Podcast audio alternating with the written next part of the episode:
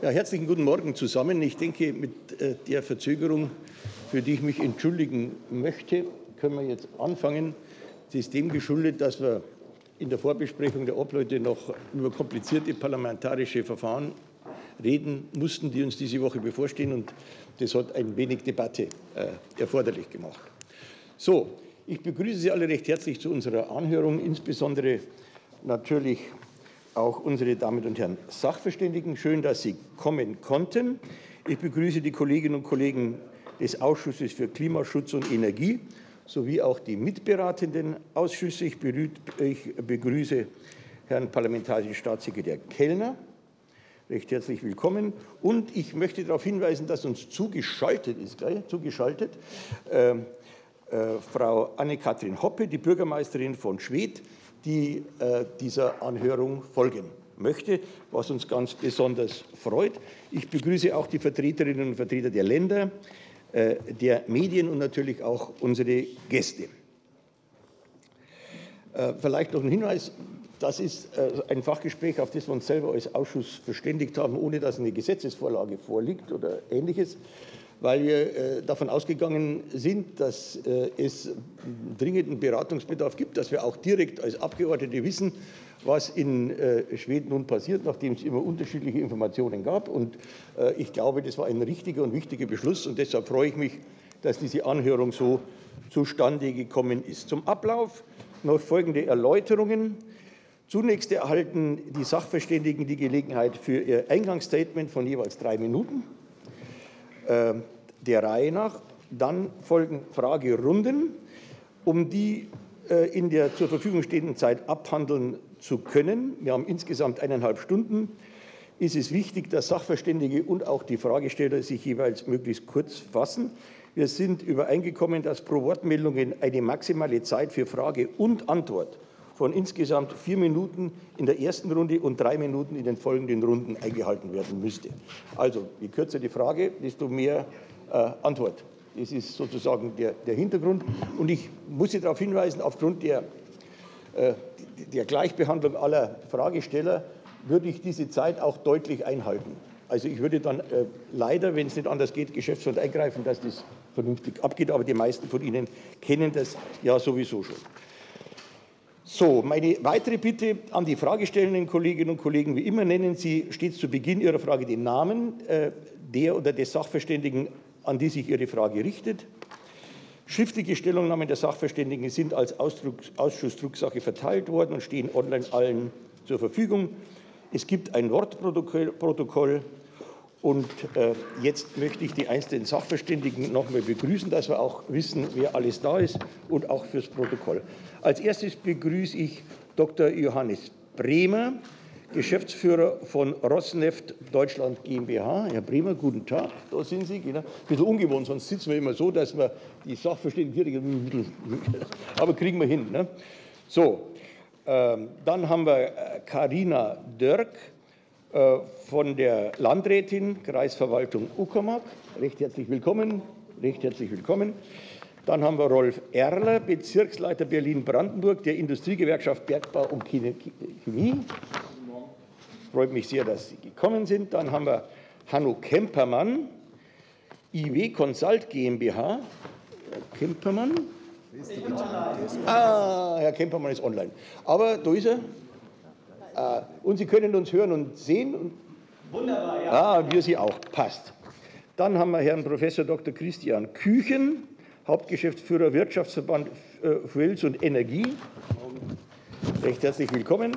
Dann Professor Dr. Mario Rackwitz, Leiter des Fraunhofer ein, Leiter der Fraunhofer Einrichtung für Energieinfrastrukturen und Geothermie, IEG.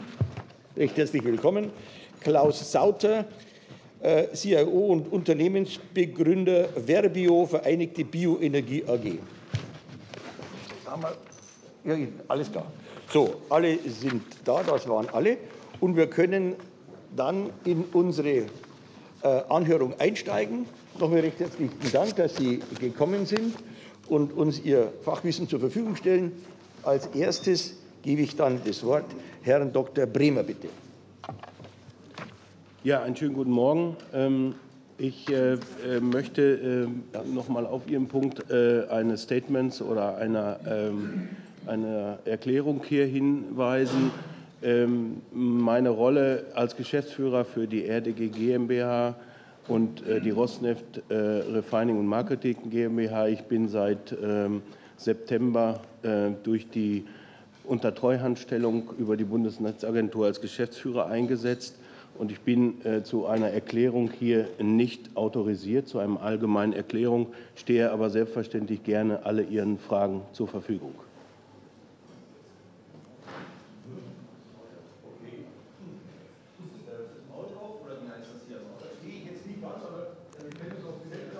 wir nehmen das jetzt so zur Kenntnis, äh, äh, was Sie gesagt haben. Wir werden dann das ja in den Fragen dann klären, die uns ja dann beantworten. Ja, natürlich. Okay, herzlichen Dank, dass Sie da waren oder da sind. Dann äh, äh, Frau Karina Dörk, bitte. Ja, meine sehr verehrten Damen und Herren, ich bin Landrätin der Uckermark und insofern äh, bin ich so wie Frau Hoppe äh, sehr betroffen von dem, was im Moment passiert. Äh, der Standort Schwedt, insbesondere unsere Raffinerie, Raffinerie PCK Schwedt, ist der größte Industriebetrieb, den wir in der Uckermark haben. 1.200 Beschäftigte sind direkt dort angestellt. 2.500 Beschäftigte sind als Dienstleister vom PCK direkt abhängig und viele andere Betriebe leben auch von der PCK. Die Wärmeversorgung der Stadt Schwedt ist zu 80 Prozent oder 90 Prozent vom PCK abhängig. Und äh, bisher muss man ja sagen, bis zum 01.01. war das PCK ein äh, gesunder Betrieb, 1,5 äh, Milliarden Euro Energiesteuer, 500 Millionen Euro Mehrwertsteuer hat dieses Unternehmen an den Staat abgeführt. Und äh, die Beschäftigten hatten eine langfristige Perspektive. 80 Auszubildende sind jedes Jahr dort äh, im Betrieb tätig. Und äh, es sind gut bezahlte, sehr gut bezahlte Arbeitsplätze, auf die wir auch bisher immer bauen konnten und auch, auf die sind wir seit dem 1.1. wird es äh, untersagt, der Rosneft Öl weiter zu nutzen. Und äh, an der Stelle haben wir jetzt äh, das Problem, dass eine maximal 56, 58-prozentige Auslastung der PCK nur noch möglich ist, weil eine Versorgung der nur über die Pipeline Rostock erfolgt. Diese Pipeline ist 1900 69 in Betrieb genommen, ist niemals gebaut worden für den Dauerbetrieb, sondern immer nur für als, also als Notversorgung errichtet worden. Äh, das Problem auch im Hafen Rostock ist ja so, dass äh, Schiffe nur in Höhe von 80.000 Tonnen dort gelöscht werden können. Also es bedeutet, dass größere Tanker umgeladen werden müssen. Und äh, insofern das auch logistisch eine riesengroße Herausforderung ist, auch auf Dauer diese PCK, wenn es dann nur über diesen Strang weitergehen sollte, ähm, zu versorgen. Letztendlich muss ich mal sagen, gibt es mehrere Problemlagen, die auch die Bürger sehr ja, besorgt und zum Teil immer mehr verärgert auch entgegennehmen. Wir haben die Absage, dass eine neue Pipeline gebaut werden darf. Das heißt, da haben wir natürlich die Sorge, dass der Standort Schwedt aufgegeben wird, die alte Pipeline zu ertüchtigen, damit sie einen höheren Durchfluss hat, bedeutet das äh, hilferechtlich, dass mit der EU geklärt werden muss. Das ist bisher auch noch nicht erfolgt. Jedenfalls habe ich darüber keine Kenntnis. Wir haben Frau Dörk, ich, ich, muss auf die Zeit hinweisen. Die läuft da oben mit. Ich muss Sie, wie viel? Ich habe, die Zeit ist Ihre Zeit ist abgelaufen. Meine ist, Zeit ist abgelaufen. Nicht Ihre Zeit, Ihre Redezeit. Ihre Redezeit noch, äh, in einer Frage. Aber Sie kriegen sicher, Sie kriegen sicher noch, noch ausreichend. Ja. Äh, noch, Entschuldigen Sie, aber das ja. geht, geht, nicht anders. Ne? So, dann okay. ist Herr Erler bitte dran. Ja, sehr geehrte Damen und Herren Abgeordnete, sehr geehrter Herr Ausschussvorsitzender, ich bin heute auf Einladung der SPD-Fraktion zu diesem Fachgespräch eingeladen worden, um die Sicht der zuständigen Gewerkschaft IGBCE auf das Thema aktuelle Versorgungssicherheit und, Transformation und den Transformationsprozess am Standort Raffinerie Schwedt hier einzubringen. Dieser ist sehr gerne gefolgt, da dieses Thema uns seit ja, fast einem ganzen Jahr schon mehr als intensiv beschäftigt. Und um das auch an dieser Stelle noch einmal deutlich zu sagen, weil wir hier als IGBCE immer klar waren, Schuld an der gesamten Debatte hat der russische Präsident Putin, der durch den Angriff auf die Ukraine die vorher geglaubten Gewissheiten und festen Verbindungen einfach über Bord geschmissen hat. Sie werden daher heute auch meinerseits kein Zweifel an dem Kurs der Bundesregierung hören, dass wir weg von russischen Rohstoffen und insbesondere auch russischem Öl müssen. Zweifel, aber auch immer wieder etwas Hoffnung hatten die Leute in Schwedt in den letzten Wochen dennoch immer wieder an der tatsächlichen Versorgungssicherheit mit Rohöl am Standort PCK. Diese Sorgen können wir den Menschen Stand heute auch nicht nehmen, denn die Versorgung über den, den Rostocker Hafen reicht verlässlich nur für knapp über 50 Prozent der vorherigen Menge. Auf Dauer brauchen wir verlässliche andere Quellen für Schwed. Öl über den Danziger Hafen kann dabei ein wichtiges Standbein sein. Hierfür brauchen wir feste Verträge und verlässliche Mengen. Da sehe ich Rosneft, die anderen Gesellschafter und die Bundesrepublik in der Pflicht, äh, ob Öl aus Kasachstan tatsächlich eine wirklich sichere zweite Option ist, weiß ich nicht. Denn das kasachische Öl müsste über den russischen Teil der Druschba-Pipeline kommen. Dann hätte Putin wieder eine neue Möglichkeit, uns zu erpressen. Wenn wir uns darauf verlassen, der Dreiklang über den Rostocker Hafen, über den Danziger Hafen und vielleicht noch zusätzlich aus Kasachstan könnte aber sehr wohl eine Lösung sein. Wir haben es geschafft, eine recht einmalige Art von Beschäftigungssicherung in das Zukunftspaket der Bundes- und Landesregierung für unsere Leute reinzubekommen. Konkret bedeutet dieses, dass es eine Sicherung der Arbeitsplätze bei vollem Lohn über zwei Jahre hinweg ab Januar 2023 fest zugesagt gibt. Das ist wirklich ein großer Erfolg. Jetzt stehen Transformationen des Standortes samt der dazugehörigen Infrastrukturentwicklung sowie die damit verbundene Zukunftsperspektive an. Ich glaube daran, wir werden als IGBC alles dafür tun, dass wir in der Uckermark auch noch in Jahrzehnten gute Industriearbeitsplätze mit Tarifverträgen wie bei der PCK Zeit, oder auch bei Leipa, dem zweiten größten ja. Betrieb, haben werden. Danke, ich muss Sie unterbrechen, Ihre Zeit. Da oben läuft die Zeit mit. Vielleicht habe ich das vergessen zu sagen. Wenn ich wollte Sie doch noch einmal Respekt für die, äh, für die Beschäftigten und den Betriebsrat da vor Ort. Danke, danke.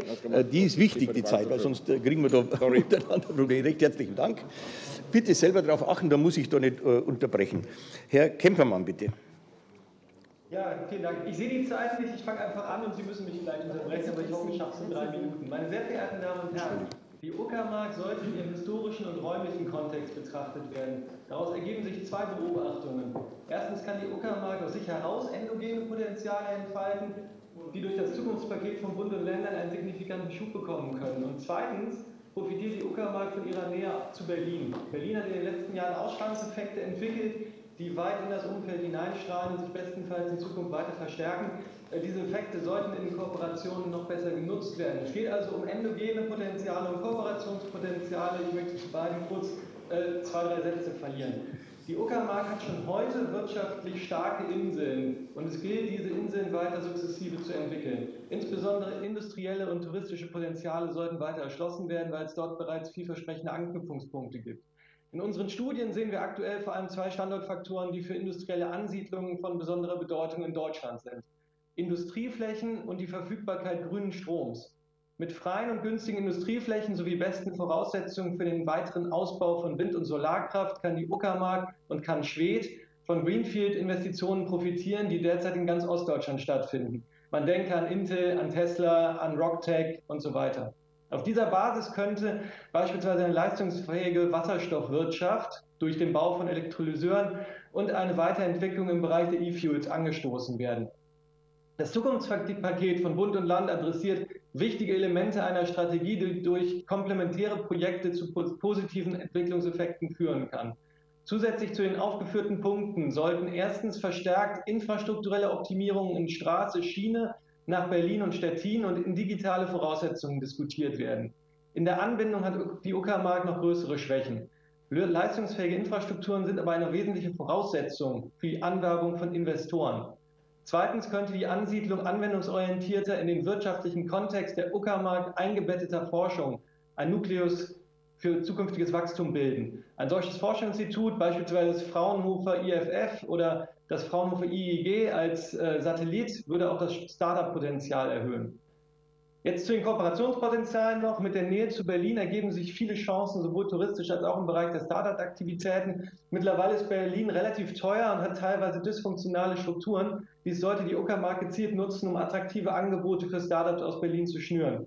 Auch hier ist eine leistungsfähige Infrastruktur natürlich von entscheidender Bedeutung und beim Bau des Startup-Labors ist dementsprechend von ebenfalls essentieller Bedeutung, den richtigen Standort, die richtige Ausstattung und eine gute Vermarktung umzusetzen. Mein Fazit, die letzten Jahre haben gezeigt, dass auch periphere Regionen, oftmals im Umland von metropolitanen Strukturen, Chancen für große Ansiedlungen haben. Die Uckermark sollte sich darauf konzentrieren, erstens solche Ansiedlungspotenziale zu heben und zweitens die Unternehmen vor Ort zu unterstützen, die Chancen durch die Transformation, Digitalisierung und Dekarbonisierung zu ergreifen. Die Branchen der Metallerzeugung und Energieversorgung sind schon heute überdurchschnittlich stark in der Uckermark vertreten. Hier gilt es anzusetzen und die industriellen Kompetenzen der Vergangenheit in die neue Welt zu führen. Mit gezielten Investitionen in neue Technologien in den Unternehmen und mit einem leistungsfähigen Forschungsinstitut. Die Zeit wäre dann, die Zeit wäre dann rum. Herzlichen Dank. So. Als nächstes äh, ist dann dran Herr Professor Christian Küchen, bitte. Ja, vielen Dank. Äh, ich spreche hier als Vertreter des Wirtschaftsverbands Fuels und Energie. Wir vertreten unter anderem alle Gesellschafter äh, der PCK Schwedt, aber auch alle anderen Raffinerien in Deutschland und auch einen Großteil der Unternehmen, die Produktimporte nach Deutschland organisieren, Mineralproduktimporte und sich natürlich massiv mit, dem, mit der Transformation beschäftigen. Es ist gelungen, rund ein Drittel der deutschen Ölversorgung, das war das russische Rohöl, und das ist ungefähr 10 Prozent der gesamten deutschen Energiemenge zu ersetzen in einem Jahr. Das ist erstmal eine positive Nachricht. Und zwei Drittel davon sind durch die Druschbar gekommen, also 6, 7 Prozent. Das ist eine erhebliche Energiemenge des deutschen Energieverbrauchs. Erstmal ist das eine positive Meldung. Das ist durch sehr viel andere Importinfrastrukturen, Importmengen gekommen in anderen Häfen, natürlich über Rostock, bisher nur recht geringe Mengen über Danzig, aber auch da äh, sind ja Potenziale vorhanden. Und äh, dadurch, dass andere Raffinerien jetzt, kann man in Deutschland sagen, auf Volllast laufen und wir zusätzliche Produktimporte haben. Also wir haben einen Weltmarkt, der recht gut funktioniert. Äh, das stimmt uns optimistisch, dass wir keine Versorgungsprobleme bekommen, wobei wir keine Garantie natürlich dafür geben können. Im Moment profitieren wir davon, dass auch die Logistik gut funktioniert. Es hängt ja doch sehr viel alles mit allem zusammen rein. Niedrigwasser kann bestimmte äh, Situationen wieder verschlimmern, äh, Transporte erschweren. Bahn muss auch funktionieren. Im Moment sind die Läger gut gefüllt. Äh, insofern kann man sagen, das System hat gut funktioniert. Wir beobachten auch keine äh, höheren Tankstellenpreise in Ostdeutschland als im Durchschnitt der Bundesrepublik. Das ist auch das ist ein Indiz, dass das gut funktioniert. Äh, natürlich ist das eine Herausforderung äh, für den Standort, aber die größere Herausforderung und wichtig für die Zukunftssicherung sind wesentliche Rahmenbedingungen für die Transformation. Wasserstoff, Power to X, E-Fuels, Biomasse, alles Dinge, die an den Standorten äh, für die der Standort Schwedt gut geeignet ist. Und ich würde gerne in, der, in folgenden Fragerunden auch darauf eingehen, was aus unserer Sicht notwendig ist, damit hier auch Investoren in größerem Maßstab einsteigen. Ich glaube, das ist der Schlüssel für die Standortsicherung. Nicht die Frage, ob wir jetzt noch 15 oder 20 Prozent mehr Rohöl bekommen. Das wird man hinbekommen äh, insgesamt. Der Schlüssel wird sein, wie wir die Transformation managen. Und ich schenke Ihnen ein paar, Minuten, ein paar Sekunden, dann können wir gleich vielleicht noch etwas länger diskutieren über die Transformation. Dankeschön. Nun ist dran Herr Professor Racklitz. Sehr geehrter Abgeordnete, sehr geehrter Vorsitzender, ich möchte gleich an den meinen Vorredner, Professor Küchen, anschließen und diesen Schlüssel der Transformation aufnehmen, nämlich die Frage, wie kriegen wir ein klimaneutrales Produktportfolio in der Transformation zu einer klimaneutralen Raffinerie. Wir haben heute im Wesentlichen Diesel, Ottokraftstoff, Heizöl und Plattformchemikalien in Schwedt äh, produziert. Und wir sehen, dass wir einen Großteil dieser äh, Kraftstoffe, Brennstoffe in einem klimaneutralen System 2045 nicht weiter benötigen oder in deutlich geringerem Umfang. Wir benötigen aber noch Kerosin und Diesel für den Flug- und Schiffsverkehr und einige Prozesse der Grundstoffindustrie. Wir sehen, dass wir daher in einem ersten Schritt die Substitution von erdgasbasiertem Wasserstoff für die Entschwefelung, für äh, die Rohölveredelung äh, angehen müssen und in einem zweiten Schritt die Fischer-Tropsch und Methanol zu Synthese-Fuels ähm, Route etablieren in, in, in. Ähm, damit sehen wir, dass wir in diesem ersten Schritt etwa einen Wasserstoffbedarf in Schwedt von 0,8 Terawattstunden haben. Ähm, dieser wird für die Rohölveredelung benötigt und in einem nächsten Schritt Fischer-Tropsch und Synfuels herstellen, um bis 2045 ein 100 Prozent klimaneutrales Produktportfolio zu erzeugen. Etwa 1,3 Megatonnen Kerosin und Diesel mitproduzieren. Und mit diesen Bedarfen wird etwa 20 Prozent der Auslastung der heutigen Kapazitäten der Raffinerie benötigt. Wir werden hierfür etwa 40 Terawattstunden äh, Grünstrom für die Elektrolyse und die CO2-Abscheidungsanlagen benötigen. Ähm, das kann aus den Erzeugungskapazitäten in Brandenburg und Mecklenburg-Vorpommern gut bereitgestellt werden. Wenn wir äh, die Option erschließen, dass wir noch breitere Marktanteile auch für synthetisches Kerosin und Diesel äh, erschließen, indem eben die PCK sich auf, diesen, auf dieses Produktportfolio konzentriert, kann man natürlich noch deutlich höhere Anteile auch ähm, in äh, der Produktion für Kerosin und Diesel erschließen. Wir sehen als dritten Pfad, dass wir auch Fischer-Tropsch und Methanol importieren über die bestehenden Ölleitungen äh, und äh, letztendlich damit die Weiterveredelung in Schwedt durchführen.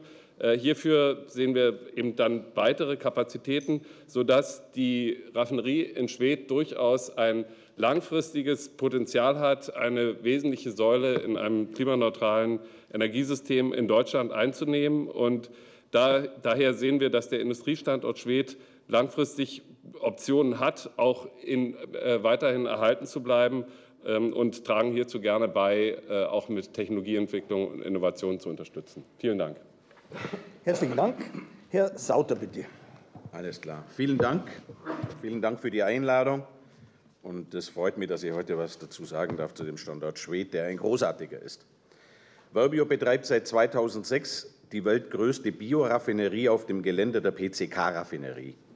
Der Standort ist insofern einzigartig, weil es an diesem Standort möglich ist, jegliche Form von Biomasse zu Methylester, zu Alkohol oder zu Biomethan verarbeiten.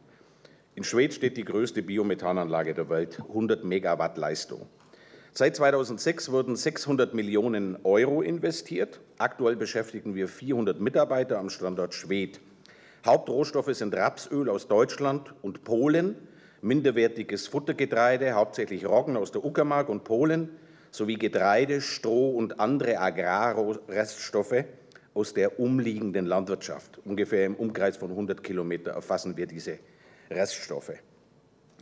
Die Kapazität entspricht knapp 10 Prozent der Kapazität der Mineralölraffinerie, wenn sie voll läuft. Im Moment fast 20 Prozent, weil sie läuft ja nicht voll. Beziehungsweise 15 Prozent des Biokraftstoffbedarfs in Deutschland werden in Schwedt produziert. PCK ist ein hervorragender Standort zur Erweiterung unserer Produktion. Die PCK erfüllt die Voraussetzungen, dauerhaft zur größten Bioraffinerie der Welt zu werden. Industriestandort mit hervorragender Infrastruktur, gut ausgebildete, motivierte und qualifizierte Industriearbeiter, leistungsfähige Landwirtschaft im Umkreis von 300 Kilometer plus der Möglichkeit zum großflächigen Ausbau an erneuerbaren Energien für Wind und Solar zur Herstellung von erneuerbarem Wasserstoff. Beziehungsweise ich möchte da anknüpfen, was Professor Rackwitz gesagt hat, das CO2, das man braucht für Fischer-Dropsch, produzieren wir bereits, also ungefähr 300.000 Tonnen CO2 in der PCK. Im Mai 2022, im Mai 2022 hat Verbio ein umfassendes Konzept zur Transformation der PCK-Raffinerie erarbeitet und beim BMWK eingereicht. So, aktuelle Situation. Jedem jedem Raffineur in Europa ist klar, dass in den nächsten zehn Jahren signifikante Raffineriekapazität in Europa verschwinden wird. Aktuell stehen neben der PCK andere Standorte zur Disposition. Die Mehrheitsgesellschafter Rosneft war die PCK als Raffinerie gesetzt. Die PCK war der stärkste Löwe in der Prärie. Aber seit dem 24. Februar hat der Löwe eine Kugel im Pelz. Es ist naiv zu glauben, dass irgendeine britische, italienische, französische oder polnische Mineralölgesellschaft Interesse daran haben könnten, dass langfristig in der PCK Rohöl verarbeitet wird. Die PCK steigt da, weil die Druschba da ist. Wenn die Druschba keine Bedeutung mehr hat, muss man sich Gedanken darüber machen, was macht man in der Zukunft. So, meine Zeit ist rum. Vielen Dank. Äh, recht herzlichen Dank. Das war die Runde der Statements. Jetzt habe ich einen Geschäftsordnungsantrag von dem Kollegen Lenkert. Ja, vielen Dank, Herr Vorsitzender. Ich finde, es ist ein unglaublicher Vorgang, dass eine Bundesbehörde einen öffentlich bestellten Sachverständigen zu, einer Sachver zu einem Fachgespräch im Bundestag einen Maulkorb verpasst und ein Redeverbot beim Statement erteilt. Und deswegen fordere ich auf, den Ausschuss zu beschließen, dass die Bundesregierung sich zu diesem unglaublichen Vorgang der ihr nachgeordneten Behörde äußert. Gut, die Bundesregierung ist anwesend. Herr Keller, wollen Sie was dazu sagen? Kellner? Ist es so, dass Sie, oder warum hat, darf der Kollege nichts sagen? Ich habe keinen Maulkorb erteilt. Herr Bremer soll alle Fragen beantworten, die er beantworten kann. Sehr gerne. Ihm wurde ein Statement verweigert. Und das ist eine klare, klare Missachtung des Parlaments. Und dafür erwarte ich eine Stellungnahme der Bundesregierung. Gut, dann würde ich sagen, er kann einfach ein Statement ab, er kann einfach noch ein Statement abgeben. Er kann ohne, ohne Einschränkung ein Statement abgeben. Gut, dann würden wir sagen, wir holen Ihr Statement jetzt nach. Bitte schön, Sie können jetzt ein Statement abgeben. Drei Minuten. Ja, dann mache ich das. Ähm, die, die BCK gehört, wie wir gerade gehört haben, zu den besten Raffinerien in Europa. Ähm, ich kann denen ähm, nur ähm, zustimmen, was wir, was wir hier gehört haben, in Bezug auf die äh, Performance, auf die Belegschaft, auf die Wettbewerbsfähigkeit, die natürlich einmal aufgrund ihrer Performance, ihrer Leistungskennzahlen da war. Technische Verfügbarkeiten waren hervorragend, äh, wenig Ausfälle, Zuverlässigkeit, Kostenführerschaft im internationalen Wettbewerb, also hervorragend dastehend. Äh, gleichzeitig war aber auch die äh, zuverlässige und auch preislich attraktive Versorgung über die Druschbar ein Teil des Erfolges äh, der PCK. Das möchte ich vorausschicken. Wir sind jetzt mit aller Kraft dabei, eine Fahrweise abzusichern, wo wir die Versorgung über Rostock only haben. Äh, es fehlen aber nicht nur Mengen an Rohöl, sondern es fehlen auch äh, entsprechende Qualitäten. Die chemischen, physikalischen Eigenschaften der Öle, die alle Shareholder über, Rosneft, äh, über Rostock Entschuldigung, äh, liefern, äh, ist anders. Und äh, da fehlt zum Beispiel die mittlere Siedellage, um Zwischenprodukte zu erzeugen, die dann die Konversionsanlagen am Standort versorgen, für die an, am Ende für die Diesel- und Benzinproduktion verantwortlich sind. Gleichzeitig fehlt äh, der sogenannte äh, Rohölrückstand, der Destillationsrückstand, der das Kraftwerk im PCK versorgt. Das Kraftwerk ist essentiell äh, für die Strom, äh, aber noch mehr für die Dampfversorgung des Standortes, auch einer Verbio, auch unserer wichtigen Geschäftspartner am Standort, gleichzeitig für die Wärmeversorgung der Stadt Schwedt mit, ihrem, äh, mit der Bevölkerung im Umkreis und das ist gerade noch nicht angesprochen worden. Äh, wir sind mit der aktuellen Lage, äh, ist der Standort äh, im Prinzip nicht in der Lage, überhaupt Bitumen zu produzieren. Also das fällt weg. Das hängt damit zusammen, dass eben entsprechende Rohöle über Schiffstransport bislang nicht zur Verfügung stehen. Ich stimme zu, dass dieser Dreiklang der Versorgung Rostock, Danzig und Druschba, das heißt natürlich an der Stelle nicht russisches Rohöl, sondern kasachisches Rohöl entscheidend sein wird, damit wir eine zuverlässige Auslastung der Raffinerie und damit einen stabilen Betrieb sicherstellen können und auch ähm, äh, dann äh, in einem weiteren Schritt äh, diese technischen Probleme ähm, aus der Welt zu schaffen, auch eine Bitumenproduktion sicherzustellen. Ich bin davon überzeugt, dass wir diese Transformation der Raffinerie und Metamorphose der Raffinerie von einer Mineralöl in eine Bioraffinerie nur vernünftigerweise in der deutschen Landschaft, der Raffinerielandschaft in Schwedt machen können. Da bin ich tief von überzeugt. Und wir müssen, und das ist mein wichtigster Punkt, wir müssen diese Zeitphase bis dahin erwirtschaften und stabilisieren, okay, damit wir in diese Phase kommen. Im Interesse der anderen unterbrechen. Wir sind äh, jetzt aber wirklich rum mit, der, mit den Eingangsstatements. und können, können, kommen nun zu der äh, Debatte mit Ihnen. Als erstes hat äh, die SPD das Fragerecht, nämlich Herr Markus Hümpfer, bitte. Sehr geehrter Herr Vorsitzender, meine Frage geht, ähm, also ich versuche zwei Fragen zu stellen. Eine an Dr. Rackwitz. Ähm, Sie haben ja richtigerweise gesagt, dass sich mit Blick auf die Zukunft das Produktportfolio der ähm, Raffinerie wahrscheinlich verändern wird, eher hin zu synthetischen Kraftstoffen. Sie haben synthetisches Kerosin angesprochen. Mich würde interessieren, wie hoch schätzen Sie denn den Bedarf, vielleicht auch deutschlandweit ein, an diesen synthetischen Kraftstoffen? Darüber hinaus geht es ja auch um die Produktion von ähm, High-Value-Chemicals. Wie schätzen Sie denn da den Bedarf ein? Und ist es möglich, dass die PCK Schwedt diesen Bedarf decken kann? Oder ist der Bedarf so groß, dass wir sogar davon sprechen können, mehrere Raffinerien in diese Richtung äh, zu transformieren? Und ähm, welcher Infrastrukturmaßnahmen bedarf es, um den für die Synthese notwendigen Wasserstoff in Schwedt zu produzieren? Sie haben auch das ähm, Fischer-Tropsch-Verfahren angesprochen. Das ist äh, der eine Part. Und dann habe ich noch eine Frage an Rolf Erler von der IGBCE. Mich würde interessieren, ähm, welche politischen Rahmenbedingungen den Wirtschaftsstandort dort langfristig sichern würden oder aktuell auch sichern. Sie haben ja unter anderem die Beschäftigungssicherung angesprochen. Und ähm, wie sehen die Arbeitsplatzbeschaffungs- und Verlustprognosen ähm, für Schwedt aus? Vielen Dank. Danke. Herr Dr. Rackwitz, bitte.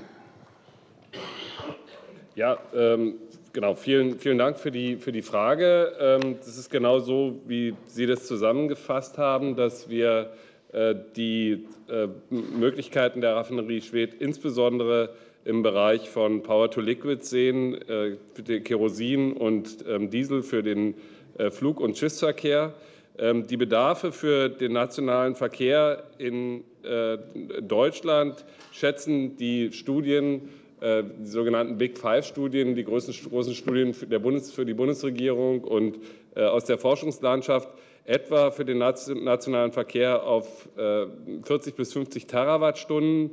Für den internationalen Verkehr ähm, kommen dann nochmal 5 Terawattstunden dazu, für die nationale Industrie in der Größenordnung bis zu 17 Terawattstunden ab, sodass wir in Summe bei etwa äh, bis zu 60 Terawattstunden liegen. Das heißt, wir, sehen schon äh, für diese äh, Kraftstoffe noch einen erheblichen Bedarf. Und wir sehen, dass die Raffinerie in Schwedt davon substanzielle Anteile decken kann. Wie gesagt, wir haben heute durch die Raffinerie in Schwedt etwa 10 Prozent der Bedarfe gedeckt. Und ähm, wir sehen in Zukunft etwa, dass wir ähm, mit äh, synthetischem Kerosin und äh, Diesel- und Autokraftstoffen für äh, den Flug- und Schiffsverkehr etwa ähm, einen Bedarf von ähm, ja, 1,3 Millionen Tonnen Syntheseprodukten decken können in Schwedt. Und ähm, das entspricht deutlich weniger als der Gesamtnachfrage in Deutschland. Das, sozusagen die Restriktion ergibt sich im Wesentlichen aus den Verfügbarkeiten erneuerbarer Energien, erneuerbaren Stroms, äh, um Wasserstoff am Standort äh, produzieren zu können. Wenn wir Zwischenprodukte nach Schwedt liefern, insbesondere Fischer Topfskrut und so weiter, um den dort weiter zu veredeln, dann äh, können, könnte Schwedt noch mal deutlich höhere Anteile an, am nationalen Bedarf einnehmen. Gut, damit hat sich die zweite Frage, glaube ich, zeitmäßig erübrigt. Dann hätte die nächste Frage Herr Jens Köppen von der CDU-CSU, bitte. Ja, vielen Dank, Herr Vorsitzender. Meine Frage geht an die Landrätin der Uckermark. Äh, Frau Dirk, äh, Sie haben ja bereits ausgeführt, welchen Stellenwert PCK für die Region, für das Land Brandenburg und für den gesamten Osten hat. Jetzt hat, wie Herr Sauter sagte, der Löwe eine, eine Kugel im Pelz. Wie bewerten Sie aus dieser Sicht die unterschiedlichen Aussagen und nicht eingehaltenen Zusagen? Wie wird es vor Ort aufgenommen? Gerade auch in Bezug auf die neue Pipeline, die jetzt äh, auch wieder abgesagt wurde und äh, dass man mit dem Standort äh, sehr, ich sag mal, fahrlässig umgeht. Denn ohne Wirtschaftlichkeit von PCK Schwedt kann es dann am Ende des Tages keine Transformation geben. Frau Dörk, bitte. Ja, herzlichen Dank für die Frage. Zunächst einmal, glaube ich, muss ich noch mal sagen, äh, wir haben uns sowieso auf den Transformationspfad schon begeben. Es ist nicht so, dass wir jetzt blauäugig davon ausgegangen sind, dass, PC, dass der PCK-Standort auf Dauer in der Größenordnung erhalten bleibt. Also dieser GTF-Fonds wird ja von uns auch genutzt, um bestimmte Projekte in Schwedt umzusetzen. Aber jetzt noch mal konkret, um die Frage zu beantworten. Wir brauchen einfach Zeit. Und diese Zeit wird uns derzeit nicht gegeben. Wir waren froh, als es hieß, äh, ölgebunden, also leitungsgebundenes Öl aus Russland kann äh, EU-Sanktionen bis 26 genutzt werden, um einfach diesen Prozess zu nutzen. Und deshalb ist die Enttäuschung, dass äh, wir hier bei uns ein Exempel, ich sage das jetzt mal so, statuiert wird, denn den Eindruck hat man, sehr, sehr groß. Die Leitung kommt nicht, die neue Leitung kommt nicht. Und das, was ich gesagt habe, EU-Beihilferechtlich ist nicht geklärt, ob die alte saniert wird.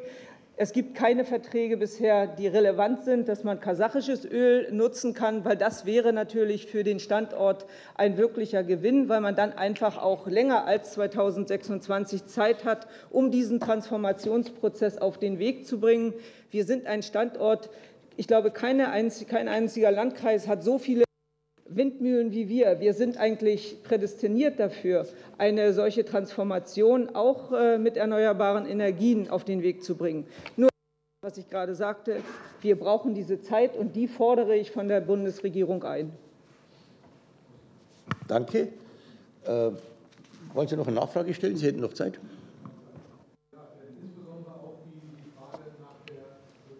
Die Frage äh, nach der äh, neuen Treuhand. Wie wird das vor Ort wahrgenommen, auch in der Landesregierung? Wir haben ja viele Zusagen bekommen am 15.12. durch die Bundesregierung, auch durch den Wirtschaftsminister im Land Brandenburg hier im Deutschen Bundestag. Nichts davon ist eingetroffen. Wie wird das vor Ort wahrgenommen? Und vor allen Dingen, wie sehen Sie die neue Treuhandschaft und dann letztendlich die Eignungs- ähm, Sachen, die jetzt in Zukunft kommen werden durch das Energiesicherungsgesetz. Danke. Noch eine Frau Dörk, bitte. Ja, äh, die Treuhand sehe ich äh, mit einem lachenden, einem weinenden Auge. Wir wissen, dass es Schwierigkeiten gab bei der Rosneft äh, bezüglich Konten, bezüglich ähm, Versicherungsverträge. Und insofern war, glaube ich, die Treuhand dazu gedacht, um dort erst einmal auch den Vertragspartnern zu signalisieren, äh, wir als äh, Bundesregierung stehen dafür ein, dass es weitergehen kann. Natürlich sieht man natürlich, dass die Treuhand auch diejenige war, die dazu geführt hat, dass wir kein russisches Öl mehr nehmen oder dass kein russisches Öl mehr genommen werden darf, weil die freiwillige Selbstverpflichtung des Bundeskanzlers ja bisher gesetzlich gar nicht untersetzt ist. Und insofern äh, haben viele auch aus früheren Zeiten schlechte Erinnerungen an Treuhand. Und äh, ich hoffe, dass äh, auf der einen Seite es gelingt, zu stabilisieren. Mein Wunsch wäre, wir wissen ja, Shell und Eni wollen ihre, ähm, ihre Anteile abgeben. Mein Wunsch wäre, und da stimme ich Herrn Görker zu, dass äh, zunächst einmal Bund und Land in die Verantwortung gehen, einfach um auch uns wieder die Sicherheit zu geben, dass dieser Standort auch wichtig ist und erhalten bleiben soll. Die nächste Frage geht an Herrn Herrmann von, der, von den Grünen, bitte. Ja, schönen Dank, Herr Vorsitzender. Ähm, Frau Dörk, äh, zunächst mal gebe ich Ihnen recht, dass manchmal oder in diesem Falle ganz konkret auch die verbale Äußerung, Stichwort Treuhand, wichtig ist, um zu versachlichen. Und ich freue mich, dass wir doch ähm, in eine sachliche Diskussion kommen und äh, begrüße es ausdrücklich, dass Sie auch darauf hingewiesen haben, was auch die Ursachen für die ja, Verwaltung letztendlich von Rosneft gewesen sind. Ich äh, muss allerdings sagen, dass äh, meiner Kenntnis nach nie eine zweite Leitung zugesagt war nach Rostock, sondern eine Ertüchtigung, eine Leistungssteigerung. Da gab es verschiedene Optionen. Ähm, ich möchte mich zunächst aber mal ähm, auf den Blick nach vorne beziehen. Es ist ja doch ähm, in Größenordnung sind GAW-Mittel für die Region vorgesehen, was auch wichtig ist, dass die, der Blick nach vorne und der Weg nach vorne auch gelingt. Und würde mich an Herrn Kempermann richten mit der Frage, durch die Wärmewende und Elektromobilität wird die Nachfrage nach Erdölprodukten auf jeden Fall deutlich sinken. Unabhängig von der Energiekrise muss der Standort Schwedt also neu aufgestellt werden. Welche Stärken hat Schwedt dabei und die Regionen, die ihr bei diesem Prozess helfen können? Und welche konkrete Entwicklungen und Pläne gibt es in Schwedt schon für zukunftsfeste Industrien, Stichworte Bioenergie, Wasserstoff, synthetische Kraftstoffe, erneuerbare Energien. Herr Kempermann, bitte. Vielen Dank, Herr Herrmann. Ja, also unserer Sicht hat, kann Schwed äh, und die Uckermark mit diesem Projekt äh, eine Jahrhundertchance äh, haben, die Stärken weiter vor Ort zu stärken, miteinander zu verknüpfen und die Wirtschaftsstruktur resilienter zu gestalten. Ähm, das Zukunftspaket muss aus unserer Sicht zu einem breiteren Trans äh, Transformationsprozess führen, damit der Region geholfen wird. Und es gibt da ein paar Schlüsselakteure in der Uckermark, in Schwed schon, die das sehr stark vorantreiben können, mit PCK, mit Verbio, mit aber auch Enatrac als Windkrafthersteller. Das sind ähm, äh, enorme äh, Möglichkeiten, naturräumliche Potenziale, die dort sind. Und nicht nur das ist es, sondern ich möchte auch den Blick darauf werfen, ähm, es gibt auch andere Branchen, die überdurchschnittlich stark in der Uckermark vertreten sind. Das ist die Metallerzeugung beispielsweise. Mit Leipa gibt es auch ein weiteres Großunternehmen, das nicht in Vergessenheit geraten darf. Und ähm, letztendlich sind das aus unserer Sicht die, die Potenziale, an denen es anzuknüpfen gilt und die es zu ver verknüpfen gilt im Sinne einer Industrie- und Energiestrategie, die ähm, zusammen verzahnt bis 2030 große Potenziale entfalten könnte, wenn eben dort jetzt die richtigen und schnellen Entscheidungen getroffen werden. Zuletzt noch, die Nähe zu Berlin ist auch immer wieder wichtig. Äh, wir sehen in unseren Studien, dass es ähm, bedeutende Ausstrahlungseffekte geben kann und äh, dass man die noch stärker nutzt durch eine Ertüchtigung der Infrastruktur auch abseits von äh, PCK gerade zu Berlin und zu Stettin ist wirklich eine interessante, gibt es interessante äh, Anknüpfungspunkte, die dazu beitragen können, dass diese Transformationsstrategie in einem breiter gedachten äh, Horizont gelingen kann. Herr Herrmann. Eine Frage vielleicht ja. noch, äh, welche konkreten Entwicklungen gibt es für zukunftsfeste Industrien? Ich habe ja noch kurz Zeit, ganz schnell. Es gibt eben eine mindestens 120 Hektar große Industriefläche in Schwedt, und diese Industriefläche ist Gold wert. Äh, wir zeigen immer wieder, dass es in Westdeutschland keine äh, vernünftigen großen Industrieflächen gibt. Und im Osten wurden eben ganz viele ganz spannende äh, Großansiedlungen deswegen realisiert. Ein ganz wichtiger Grund im Zusammenhang mit den, mit den erneuerbaren Energien.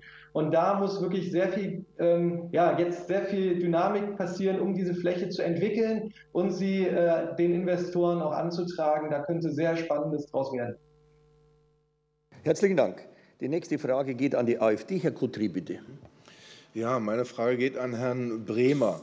Ähm, Sie haben ja gerade geschildert, dass also ohne Öl ähm, eigentlich nicht gut produziert werden kann. Und ähm, ja, äh, Schuld, dass das Öl nicht kommt, ist äh, natürlich nicht Putin, sondern die Bundesregierung. Die hat ja den Ölhahn zugedreht. Und Russland hat uns ja in der Hinsicht nie erpresst, was ja auch immer wieder behauptet wird. Ähm, aber zur Frage hier der Planwirtschaft. Äh, wir hören ja jetzt hier ganz illustre Projekte und ähm, ja, über Wasserstoff und ähm, über E-Fuels und ähm, alles mögliche Transformation schwingt da immer mit. Und das sind ja alles so Projekte, wo man also nur Geld in die Hand nehmen kann, die sich also marktwirtschaftlich ja gar nicht tragen. Das sind alles Auswüchse der Planwirtschaft, wie insgesamt auch PCK hier planwirtschaftlich behandelt wird. Ähm, und ähm, ja, können Sie sich vorstellen, dass man das irgendwie marktwirtschaftlich unter einen Hut bringen kann? Ähm, das sind äh, ja, Projektarbeitsplätze sind zum Beispiel nur für zwei Jahre jetzt subventioniert und äh, zugesagt worden. Und ähm, wie soll das alles funktionieren? Haben Sie da Vorstellungen? Ja. Herr Brenner, bitte. Ja, danke für die Frage. Ähm, natürlich kann ich hier an der Stelle nur für unseren Mehrheitsanteil äh, sprechen. Wir haben ähm, sowohl vor der Treuhandschaft als auch danach alle Projekte, die äh, nötig sind, die sozusagen die Geschäftsprozesse am Laufen halten, wie aber auch Zukunftsprojekte immer äh, komplett äh, unterstützt. Äh, alle diese Investitionen sind in den letzten äh, Jahren unter äh, der Rosneft Deutschland gelaufen und werden jetzt auch durch meine Gesellschafterin unterstützt, durch die Treuhand. wir haben ähm, dann auch äh, vorausschauend äh, sogenannte grüne Projekte unterstützt. Wir haben äh, für unseren Part die 32 Megawatt Elektrolyseanlage unterstützt. Wir hätten sie auch im Alleingang gemacht. Mittlerweile sieht es so aus, dass äh, alle Shareholder äh, diesen äh, Prozess unterstützen. Ähm, auch hierbei haben wir die Unterstützung der Treuhand erhalten. Aber ich hatte eingangs in meinem Statement schon gesagt, dass wir natürlich bis äh, diese, ich nenne das immer Metamorphose, das ist eine Riesenumwandlung der Raffinerie äh, in eine langfristige, tragbare Konzeption, dass wir natürlich diese Phase erstmal, äh, wenn man so möchte, überleben muss. Ähm, das heißt, die äh, immensen Finanzmittel müssen dadurch erwirtschaftet werden. Und eine Raffinerie ist nicht so wie eine Lampe, äh, wo man an- und ausschalten kann, sondern eine Raffinerie braucht Kontinuität, braucht dauerhaften Betrieb.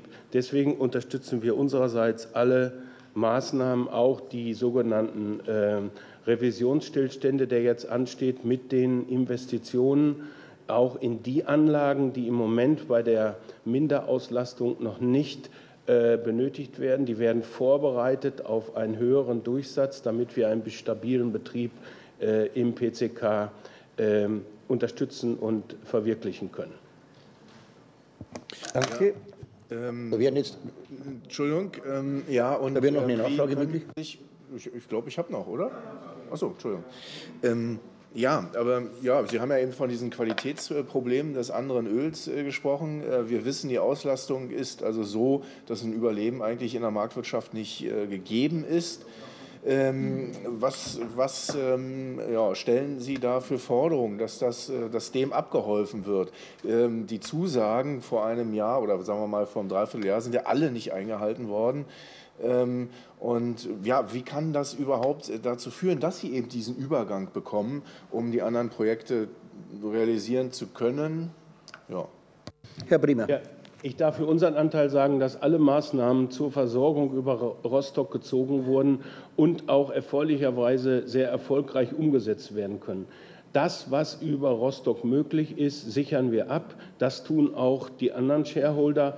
Äh, es ist erfreulicherweise so, dass der Betrieb, den wir ja niemals vorher über einen so langen Zeitraum hatten, relativ stabil ist, aber mit großen Risiken verbunden. Deswegen ähm, sind wir äh, sehr daran interessiert, dass über Danzig, wir hatten auch ein Schiff mit einer Lieferung schon nach Danzig äh, beordert, die konnte leider nicht entladen werden. Dann bin ich zweimal in Kasachstan mit meinem Team gewesen um ähm, kasachische äh, Rohöllieferung als Ersatz, aber mit ähnlicher Qualität wie beim Russenöl äh, zu äh, ermöglichen. Die ersten Mengen sind de facto jetzt in Adamowo, also hinter der weißrussischen Grenze auf polnischem Gebiet, angekommen. Äh, das ist eine Testfahrweise gewesen und äh, wir gehen davon aus, dass wir weiter in diese Richtung arbeiten, um eben diese Übergangsphase absichern zu können die zeitliche Danke. Die nächste Frage geht an die FDP. Herr Stockmeier, bitte. Vielen Dank, Herr Vorsitzender. Ich richte meine Frage an Professor Küchen.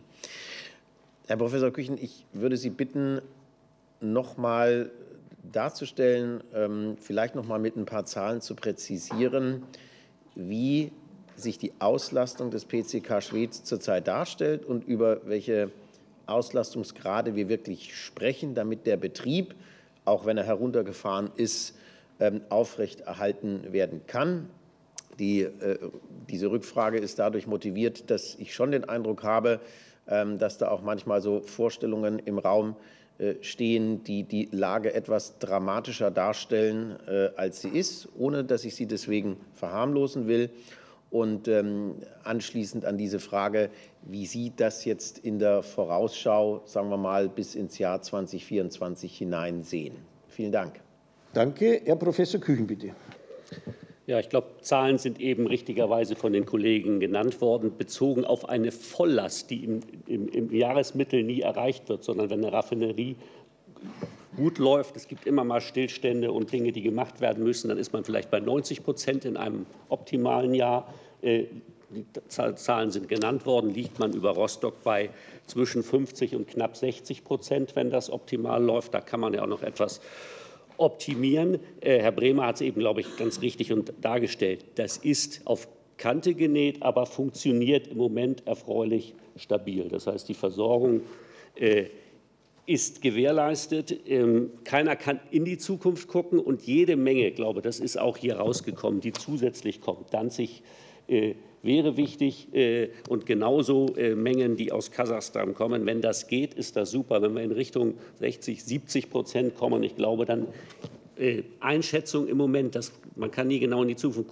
gucken, ist anders als in der Vergangenheit auch bei niedrigeren Auslastungen ein wirtschaftlicher Betrieb möglich. Das liegt daran, dass wir im Moment weltweit und auch europaweit äh, relativ knappe Raffineriekapazitäten haben. Das ist ja auch durch die Medien gegangen in den letzten Jahren. Und äh, nicht, nicht, nur aus diesem Grund haben wir auch eine Diskussion über Übergewinnsteuern und so etwas bekommen, weil natürlich verdient worden ist. Das heißt, äh, das darf, aber ob das in mittelfristig so bleibt, ist relativ schwer zu sagen, weil wir natürlich alle von rückläufigen Absätzen ausgehen, aber eher mit Zieljahr 2030 mehr Elektrifizierung. Äh, äh, und deswegen, ich komme nachher noch, ich komme gerne auf den Punkt, wird es der Schlüssel sein, äh, dass wir jetzt Investoren anlocken, die auch in die Transformation investieren und das unter halbwegs marktwirtschaftlichen Bedingungen. Und da kann eine Politik sehr viel machen. Und da würde ich gerne noch ein paar Worte zu sagen, wenn Sie gestatten, Herr Stockmeier.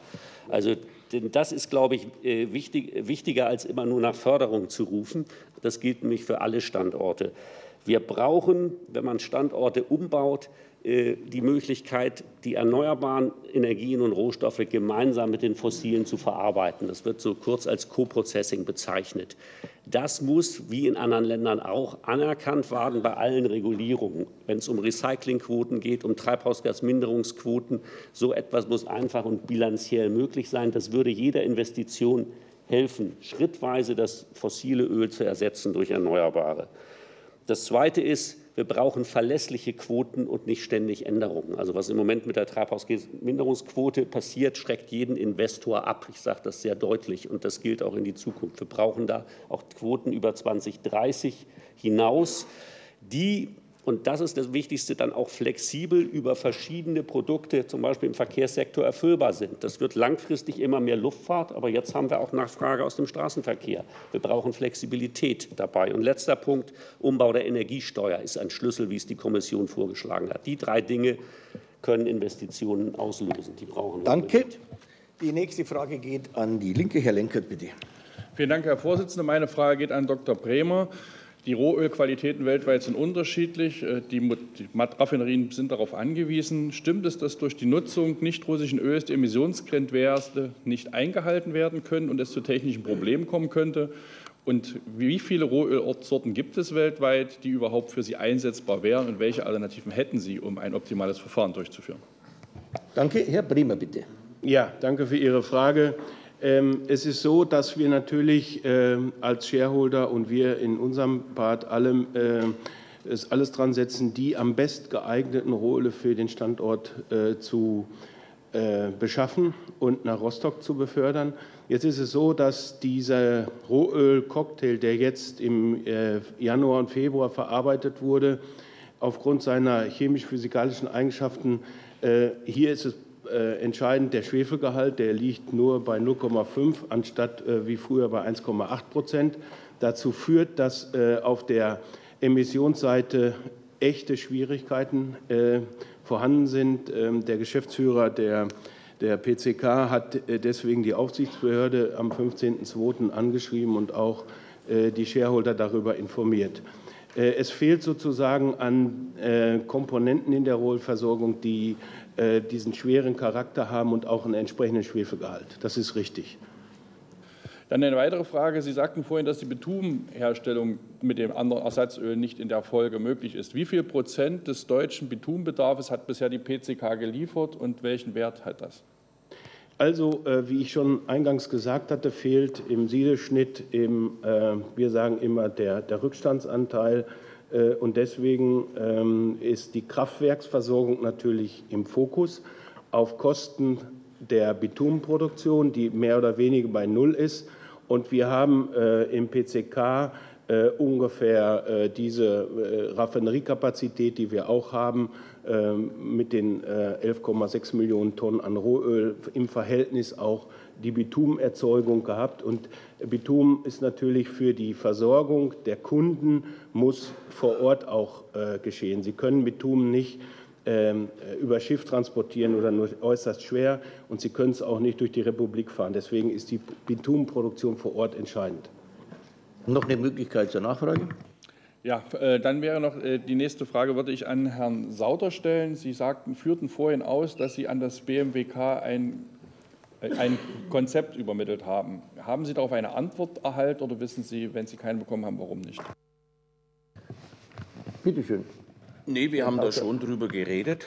Konzept haben wir eingereicht. Und äh, ja, aber passiert ist sonst jetzt zunächst mal nichts. Ich meine, die ganzen Themen, die jetzt hier besprochen wurden, sind dort auch abgehandelt, das, was Professor Rackwitz sagte. Ähm, und ich meine, unser Thema ist Einleitung einer Transformation, Zukunft der PCK. Wir sind keine Rohölleute, sondern wir beschäftigen uns mit Biomasse. Und das ist ein umfangreiches Konzept. Das könnte man umsetzen, aber letztendlich ist das nur ein Vorschlag. Die kurze Nachfrage. Ja, noch mal eine ganz kurze Nachfrage an Dr. Bremer. Äh, wie effektiv ist der Einsatz des Fließverbesserers? Internationale, internationale Studien und Ergebnisse sagen 5 bis 10 Prozent. Die PCK wird nächste Woche die ersten beiden Monate analysieren und eine Auskunft geben. Ich denke, dass wir nicht über 10 Prozent kommen. Wir können froh sein, wenn wir äh, den signifikanten Effekt einer Mengensteigerung sehen. Es hat in, im Januar und Februar auch andere kleine technische Probleme im Bereich der Leitung gegeben. Eine signifikante und statistisch belastbare Aussage können wir noch nicht machen. Aber wie gesagt, man geht von 5 bis 10 Prozent aus. Danke.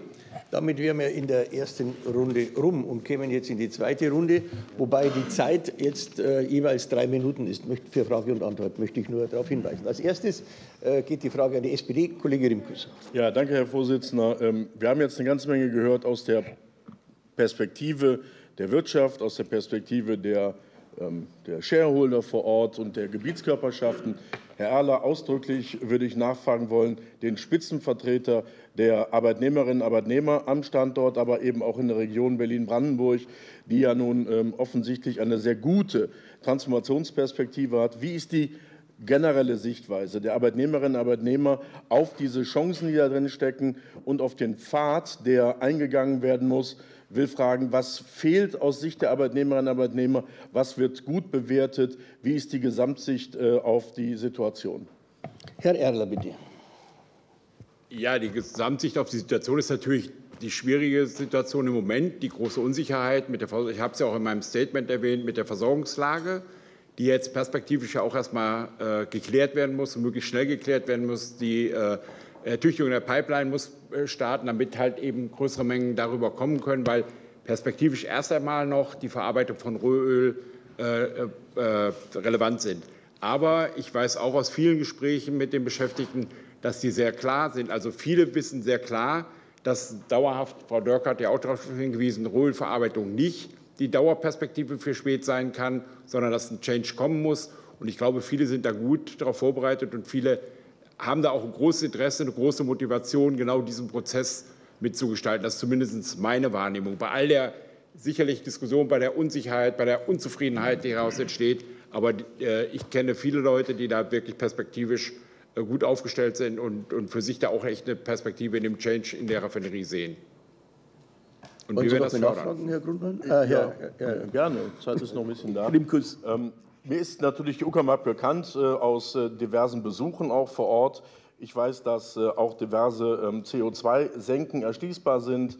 Ich ähm, weiß, dass Zementwerke in Rede stehen können, aber auch ähm, Unternehmen, die jetzt schon in äh, volatilen erneuerbaren Energien sehr stark investiert sind, auch in die Transformation der ähm, Wind- und Sonnenenergie in Richtung äh, Wasserstoff, ist nicht unter dieser Voraussetzung insbesondere äh, die Uckermark und damit Brandenburg, Berlin eigentlich auf der Seite des Produktionsmarktes, des Abnehmermarktes, aber auch bei der Frage der äh, beispielsweise der Versorgung im Sinne der Infrastruktur nicht sogar idealst, äh, um diese Transformation besonders äh, ähm, äh, äh, in Angriff zu nehmen.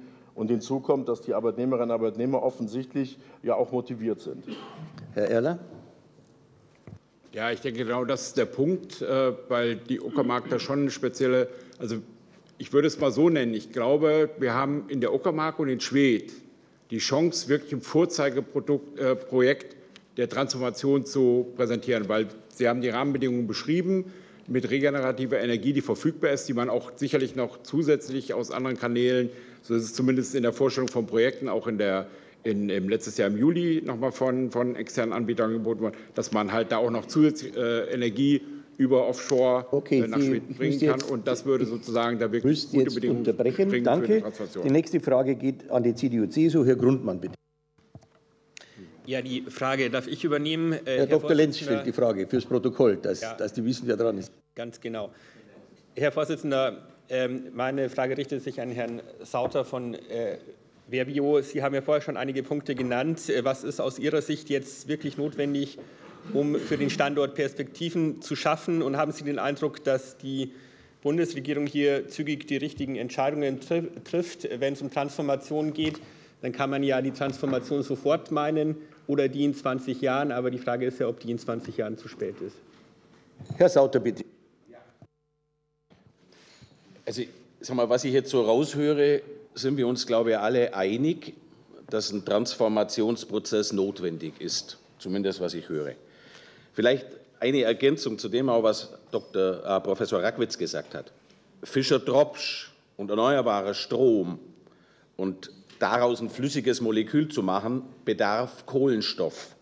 So, und in unserem Prozess fallen große Mengen CO2 an. Deshalb, das geht nicht ohne uns. Nur mal, damit das, damit das klar ist. Also, ich denke mal, die Bereitschaft ist da. Was muss passieren? Nummer eins, es muss Klarheit in der Gesellschafterstruktur geschaffen werden. Wir reden hier über eine Transformation aber wir sind nicht Eigentümer. Keiner von uns hier im Raum hat irgendeinen Gestaltungsspielraum. Die Eigentümer sind entscheidend. Wir brauchen die, äh, ja, die Gesellschafter. Und es sind alle Gesellschafter der PCK bereit, ihre Anteile zu verkaufen. Also dort in, in, den, in den Driver Seat zu kommen, ist möglich. So, was ist aus unserer Sicht notwendig dann? Erstens mal muss man entscheiden, soll die PCK als Standort für eine Energieproduktion erhalten bleiben? Soll es da weitergehen? Zweitens, ich sage mal, man muss endlich mal entscheiden, welche Rolle spielt bei dem ganzen Transformationsprozess Biomasse? Weil, ich sage mal, nach dem Abschalten der Atomkraftwerke, Kohlekraftwerke wird jetzt diskutiert, dass wir auch abgeschaltet werden sollen. Bis 2030 sollen, soll Biomasse, Biokraftstoffe der ersten Generation keine Rolle mehr spielen. Und ohne Biokraftstoffe gibt es logischerweise auch keine grüne Transformation. Und äh, ja, wir brauchen Fördermittel für diese Transformation definitiv. Ich meine, wir sind hier nicht auf der, auf der Insel der Glückseligen. Der Inflation Reduction Act in den USA ist ein Riesenthema und diese Moleküle, über die wir reden, ist ein globaler Markt. Die Amerikaner machen im Moment genau das Gleiche, wie die Chinesen gemacht haben mit der Solarindustrie. Die ziehen sich alle Technologien dort rein. So, und mein Punkt ist der, man muss halt mit der Transformation anfangen. Ich meine, wenn morgen der Krieg zu Ende wäre, würde sich ja an der Situation der PCK auch nichts ändern. Also man muss einfach eine Entscheidung treffen und man muss loslegen. Danke. Die nächste Frage geht an Herrn Herrmann von den Grünen, bitte.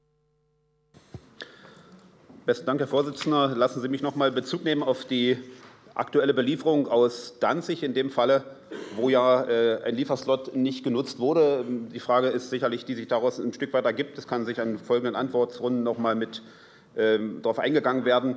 Äh, es steht ja auch eine geplante, langfristig geplante Wartung im April an, wo dann der Gesamtbedarf und die Auslastung eher auf 50 Prozent sinken soll, so mein Kenntnisstand. Ähm, lassen Sie mich noch mal bitte eine Frage an Herrn Kempermann aber zunächst richten. Welchen, äh, wo braucht Schwed konkret Unterstützung, um innovative Unternehmen anzuwerben? Und wie wird konkret das im Zukunftspaket adäquat adressiert? Vielleicht sagen Sie ein paar Sätze zum Thema des Inhaltes des Zukunftspaketes. Besten Dank. Herr Kempermann, bitte. Jawohl, sehr gerne, das mache ich. Also das Zukunftspaket, das sind ja einige Elemente, eben viele Elemente, die jetzt auch hier diskutiert werden zum Thema Pipeline, zum Thema E-Fuels und äh, Wasserstoff. Es gibt aber auch weitere Elemente, wie beispielsweise ähm, die ähm, Entwicklung und den Bau eines Startup-Labors in Schwedt. Das ist wohl äh, auch ganz, geht jetzt so langsam los. Das ist ganz, äh, ganz interessant, was da passiert. Das nächste ist, was in dem Papier steht, äh, die Investorenanwerbung. Auch das halte ich für extrem wichtig, dass, äh, dass eben beispielsweise die 120 Hektar ähm, dass darauf aufmerksam gemacht wird, dass darum geworben wird. Das ist allerdings aktuell noch, soweit ich weiß, noch nicht so richtig äh, passiert. Also hier ist wirklich auch mit, mit Zeit zu arbeiten, dass wir auf der einen Seite diese, diese Fläche auch entwickelt bekommen und auf der anderen Seite schon parallel dazu äh, Investorengespräche geführt werden. Und das Dritte ist natürlich, ähm, ob man ähm, eine Pipeline äh, hinkriegt, die auch irgendwie Wasserstoff-ready für die nächsten Jahrzehnte ist. Das wäre äh, sehr spannend aus, aus unserer Sicht. Was da zusätzlich noch nicht ähm, so richtig adressiert ist aus unserer Sicht, sind eben, ähm, wenn man diese breitere Idee einer äh, Transformation nimmt und versucht, Schwed und die Uckermark in, äh, dort, dort äh, zu stärken, was ähm, die Welt 2.0 quasi anbetrifft. Dann ist äh, ganz wichtig, die Infrastruktur eben im Sinne von Autobahn und Glasfaserinfrastruktur, mobile Infrastruktur zu ertüchtigen. Ähm, wir brauchen eine Wasserstraße in Richtung Stettin und Ostsee und dieses Forschungsinstitut, von dem ich gesprochen habe. Das wäre, glaube ich, ein echter Nukleus, ähm, um dort äh, mit Innovations- Potenzialen in die Transformation reinzugehen. Danke. Dann geht die nächste Frage an Herrn, äh, Entschuldigung, jetzt muss ich erstmal Herrn Kellner entschuldigen. Herr Kellner muss äh, in den Wirtschaftsausschuss und dort äh, Rede und Antwort stehen, wenn ich es richtig sehe. Danke, dass Sie da waren. Herr, äh, nächste Frage geht an Herrn Cottret von der AfD. Entschuldigung, ähm, Herr Kellner, Herr Kellner, haben Sie vielleicht noch vier Minuten? Dann würde ich an Sie auch gleichzeitig ähm, die Frage stellen, und zwar an Herrn Kellner und Herrn Rackwitz. Ähm, es geht ja hier um ähm, gut, ich sehe, Bundesregierung. Ich habe mir vorher gesagt, dass er rechtzeitig gut, im Wirtschaftsausschuss sein ja. muss. Dann äh, würde ich die Frage an Herrn Rackwitz und Herrn Sauter stellen. Ähm, es geht ja jetzt hier in der Zukunft von PCK Schwed eigentlich nicht mehr um PCK Schwed, haben wir ja gehört. Es geht hier darum, völlig andere Dinge zu machen. Stichwort Transformation, Stichwort synthetische Kraftstoffe, Stichwort Wasserstoff, Stichwort Biomasse. Hat ja alles nichts mit einer Ölraffinerie zu tun. Ähm, wenn man denn also ein neues äh, Konzept hat, was planwirtschaftlich jetzt hier von der Bundesregierung aufgesetzt wird, was kostet es? Ähm, Herr Sauter, Sie haben sich also auch mehr so als Volkswirtschaftler jetzt bisher geäußert, denn als Unternehmensführer. Deswegen die Frage auch an Sie. Was kostet uns das? Was kostet es den Steuerzahler, diese sogenannte Transformation? Herr Ragnitz, bitte. Ja, also zunächst äh, möchte ich sagen, dass diese Transformation ja nichts ist, was die Raffinerie Schwedt allein betrifft, sondern Eben, ähm, gar nicht. Ja, äh, Deutschland und Europa hat sich zur Klimaneutralität verpflichtet und ähm, ich möchte sagen, dass wir dass die Transformation hin zu klimaneutralen Brennstoffen, Fischer-Tropsch-Brennstoffe ähm, natürlich äh, ein integraler Bestandteil jeder zukünftigen Raffinerie ist. Äh, und insofern hat das schon sehr viel mit dem Potenzial künftiger Raffinerien zu tun. Es wird in der Zukunft letztendlich über die CO2-Preise und über die Quoten klimaneutrale Brennstoffe geben. Und ich hatte mich vorher auf die Zahlen für das Jahr 2030 äh, konzentriert. Äh, eben bis zum Jahr 2045, wenn wir tatsächlich Klimaneutralität erreicht haben werden, äh, etwa in der Größenordnung bis zu 300 Terawattstunden einen Brennstoffbedarf für klimaneutralen Fischer-Tropsch basierten Brennstoff Kerosin ergeben. Und damit äh, stellt sich nicht die Frage sozusagen, was das jetzt äh, kostet, sondern es ist äh, einfach ein, ein, ein äh, kostengünstiger Transformationspfad für die Raffinerie in äh, die Welt einer, einer klimaneutralen äh, Kerosinversorgung. Und ähm, ja. Danke, Herr Sauter, 30 Sekunden. Ja, genau. Also wir haben ja eine Studie gemacht für unseren Teil würden sich die Investitionen auf die Größenordnung von einer Milliarde äh, belaufen. Nur es ist so, wie Herr Professor Rackwitz sagt, wir sehen natürlich dahinter unter bestimmten und stabilen Rahmenbedingungen ein Geschäftsmodell. Ja, ich darf. In der Ökonomie sind Investitionen keine Kosten, aber Investitionen sind natürlich erforderlich, aber das sind keine, keine volkswirtschaftlichen Kosten. Ja, ja, genau. Okay, jetzt habe ich eine Bemerkung zur Geschäftsordnung von Herrn Köppen, bitte. Also ich finde, dass die zweite Phase, äh, dass die Bundesregierung äh, jetzt die Sitzung verlassen hat. Das ist zwar keine öffentliche Anhörung, sondern ein öffentliches Fachgespräch, aber wir haben hier Experten eingeladen, wo die Bundesregierung auch sich mal anhören könnte, welche Probleme wirklich im Land da sind. Und der Staatssekretär äh, geht, äh, ich sag mal, zum äh, Wirtschaftsausschuss. Er hat ja gewusst, dass die Anhörung stattfindet. Dann verlange ich wenigstens, dass eine Vertretung da ist. Ich weiß, dass es durch bei einem öffentlichen Fachgespräch nicht unbedingt zwingend notwendig ist, aber trotzdem darf ich mein Unverständnis darüber zum Ausdruck bringen. Dürfen Sie selbstverständlich. Ich werde das entsprechend auch an die Bundesregierung weiterleiten. Okay? Gut, dann ist als nächstes dran Herr Stockmeier von der FDP, bitte. Nochmals besten Dank, Herr Vorsitzender. Ich richte meine Frage wieder an Professor Küchen und möchte an das anknüpfen, was Sie in der ersten Fragerunde schon angetönt haben. Ich möchte noch mal die Frage aufgreifen, welche Rahmenbedingungen, welche Stabilisierung von Rahmenbedingungen erachten Sie für besonders notwendig, damit die zukünftige Entwicklung, damit ein Beitrag zur zukünftigen Entwicklung des PCK Schwedt für private Investoren auch wirklich eine interessante Option wird? Ich stelle die Frage mal bewusst so offen. Herr Professor Küchen.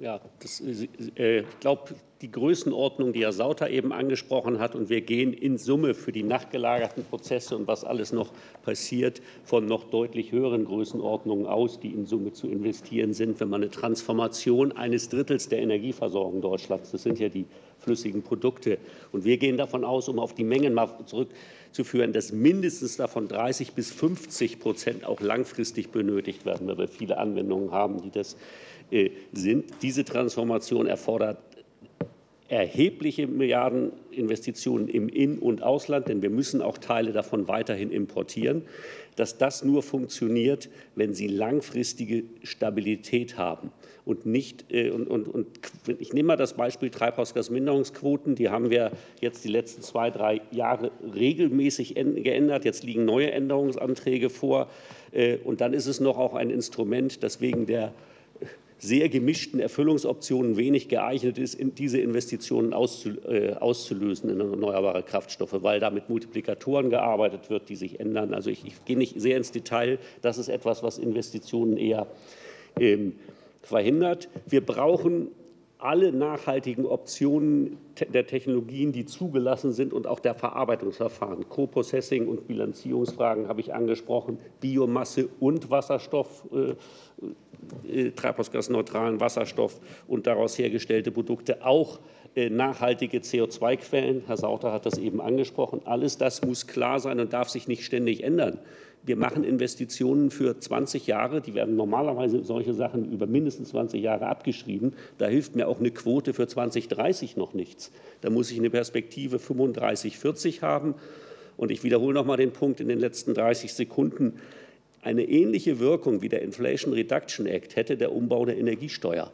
Das würde einen Preisaufschlag für die erneuerbaren Produkte ermöglichen, weil sie ja dann geringer besteuert würden als die fossilen. Äh, beim Benzin in der Größenordnung von 60, 70 Cent pro Liter. Äh, das wäre etwas, womit jemand kalkulieren könnte, der solche Anlagen äh, baut. Und das wäre auch langfristig verlässlich. Das ist also ein Schlüssel. Verlässliche Quoten, Energiebesteuerung und auch alle Verfahren und Technologien zulassen und nicht ständig ändern. Recht herzlichen Dank. Die nächste Frage geht an die Linken. Herr Lenkert, bitte. Ah, Herr Görke. Vielen Dank, Herr Vorsitzender. Okay. Ich habe drei Fragen an Herrn Dr. Bremer. Äh, mich würde interessieren, äh, könnten Sie als eingesetzter Geschäftsführer ähm, äh, eigenständig eigentlich Lieferverträge ohne Genehmigung des, der Bundesnetzagentur oder des, des Fachministeriums hier vornehmen, weil immer behauptet wird, dies liegt in eigener Kompetenz, so die Bundesregierung immer der Shareholder.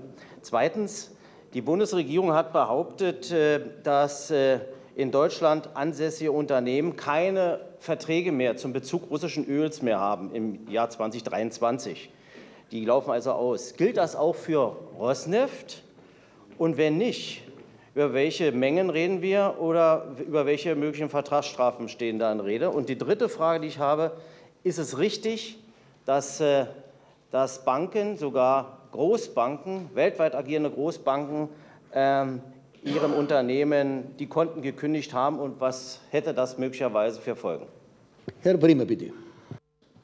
Ja, danke für die Fragen. Ähm, zunächst ist es richtig, dass äh, Lieferverträge, und da geht es um die Belieferung mit Rohöl, also auf der Beschaffungsseite, wie auch äh, die Abgabe von Produkten in Richtung unserer Kunden Diese Lieferverträge die muss die Geschäftsführung der Treuhand vorlegen und die werden dort genehmigt. Ich denke, das läuft unterm Strich rund. Aber um Ihre Frage kurz zu beantworten, alle Lieferverträge müssen vorgelegt werden und genehmigt werden. Ja. Punkt, zum zweiten Punkt. Ähm, die Rosneft Deutschland und die Rosneft Refining Marketing hatten einen oder halten einen Liefervertrag mit, mit dem Mutterkonzern Rosneft zur Lieferung von Rohöl bis Ende 2023. Diese Lieferverträge haben normalerweise zwei Jahre Laufzeit ähm, und werden im Oktober erneuert. Dieser Vertrag ist jetzt ausgesetzt. Er sieht keine Vertragsstrafen vor. Er sieht auch keine Mindestmengen vor, sodass man sagen könnte, wenn man werten wollte, das ist ein aus unserer Sicht komfortabler Vertrag.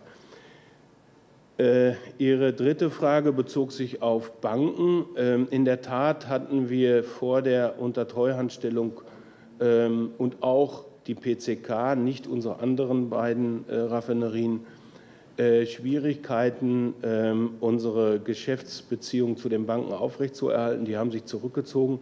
Das ist äh, Gott sei Dank mit der äh, Untertreuhandstellung jetzt nicht mehr der Fall. Ähm, ja.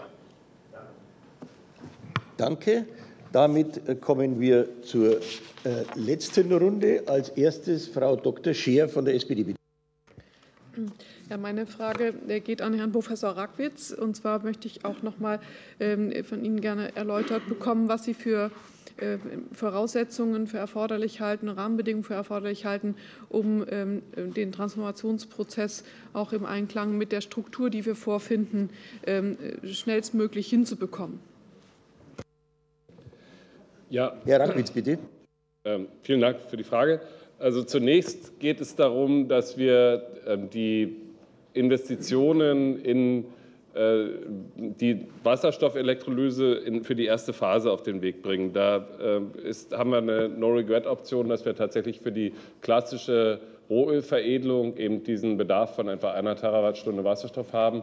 Und äh, hierfür ähm, müssen wir letztendlich die geeigneten Rahmenbedingungen gegebenenfalls im Bereich der systemdienlichen Elektrolyse die Elektro erste Elektrolysekapazität bauen. Dann ist als zweites, und das ist eigentlich wichtiger, eine Demonstrations- und Pilotfabrik für klimaneutrale Kraft- und Brennstoffe für PTL auf den Weg zu bringen, aus meiner Sicht. Ähm, da haben wir ja im Rahmen oder haben wir in, in Leuna im Prinzip jetzt ein erstes Pilotprojekt mit, das, das letztendlich so eine Demonstrationsfabrik für klimaneutrale Brennstoffe pilotiert auf dem Weg. Und wir brauchen etwas Ähnliches, eine Innovationsfabrik für klimaneutrale Transformation in Schwedt. Da werden wir etwas in der Größenordnung von einigen hundert Millionen Euro für benötigen, um letztendlich hier die erste skalierbare Produktionsmenge auf den Weg zu bringen. Und dann ist es ganz klar, da bin ich bei Professor Küchen, brauchen wir die, Klima oder die Quoten für CO2-neutrale Brennstoffe. Die müssen langfristig ausgestaltet werden, insbesondere für klimaneutrales Kerosin, um den Markt für diese Brennstoffe zu schaffen. Und als viertes und ganz zentral, es wurde auch schon angesprochen, brauchen wir die Infrastrukturen. Insbesondere müssen wir über Wasserstoff-Pipeline-Anbindung für Schwed nachdenken, weil wir werden nicht die gesamte Elektrolyse am Standort Schwedt realisieren, sondern wir werden auch Wasserstoff an den Standort transportieren. Das heißt, Infrastrukturvoraussetzungen, also bei der Strominfrastruktur sind die Voraussetzungen sehr gut, aber wir müssen eine Wasserstoff-Pipeline-Infrastruktur in Schwedt realisieren. Danke. Herr Dr. Lenz, bitte. Ja, danke, Herr Vorsitzender. Meine Frage richtet sich noch mal an Herrn Sauter von Verbio. Ähm, wie schätzen Sie denn den Investitions- und Fachkräftebedarf konkret ein? Sie haben vorher ja schon von Ihrem Konzept erzählt, aber vielleicht können Sie noch ein bisschen in die Tiefe gehen.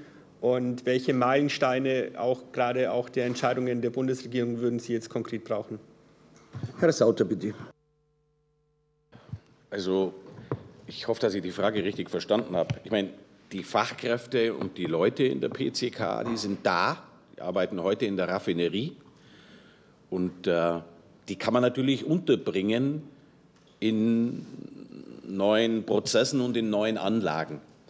Äh, für uns ist einfach entscheidend, Professor Küchen hat es angesprochen, wir haben seit dem 01.01.2022 eine neue Rechtslage und vier Monate nachdem diese Rechtslage, die eigentlich die Quoten regelt bis 2030, vier Monate nachdem die in Kraft war, wurde die von Teilen der Bundesregierung wieder in zentralen Punkten in Frage gestellt.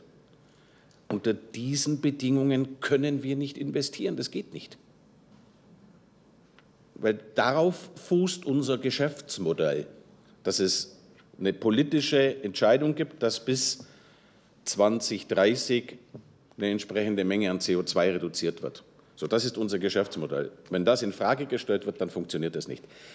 Die Leute in der PCK, ich meine, die, die PCK oder unsere Anlage dort ist ein, ein, ein Hauptbestandteil unseres geschäftlichen Erfolges der letzten 20 Jahre.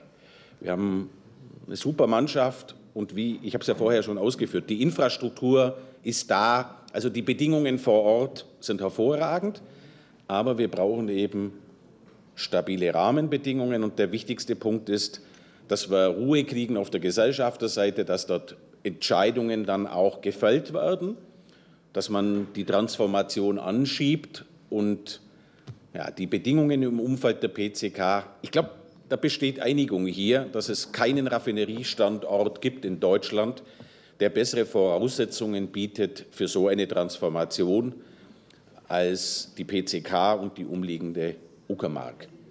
So, aber es muss halt entschieden werden. Ich hätte noch eine Frage an Herrn Bremer, weil Sie genickt haben. Wie sieht denn die Beschäftigungssituation aus? Sie haben jetzt eine Garantie für zwei Jahre. Gibt es trotzdem Fluktuationen? Ähm, wie sieht die Lage konkret bei Ihnen aus? Herr Bremer. Ja, vielen Dank. Ich denke, die Situation ist noch stabil, aber gute äh, Mitarbeiterinnen und Mitarbeiter, die werden sich äh, Fragen selber zur äh, Zukunft stellen und wie sicher denn so eine Transformation ist und ob die Phase bis dahin überlebt werden kann und werden ihre persönlichen Schlüsse ziehen. Ähm, wir für unseren Share-Anteil haben äh, keine Personalreduzierung angekündigt. Aber ich kann dann an der Stelle nicht für andere sprechen. Und ähm, mein Hut als Aufsichtsrat, äh, der lässt mich auch alles daran setzen, dass eben die Belegschaftsstärke auch erhalten bleibt. Wir haben viel Know-how dort.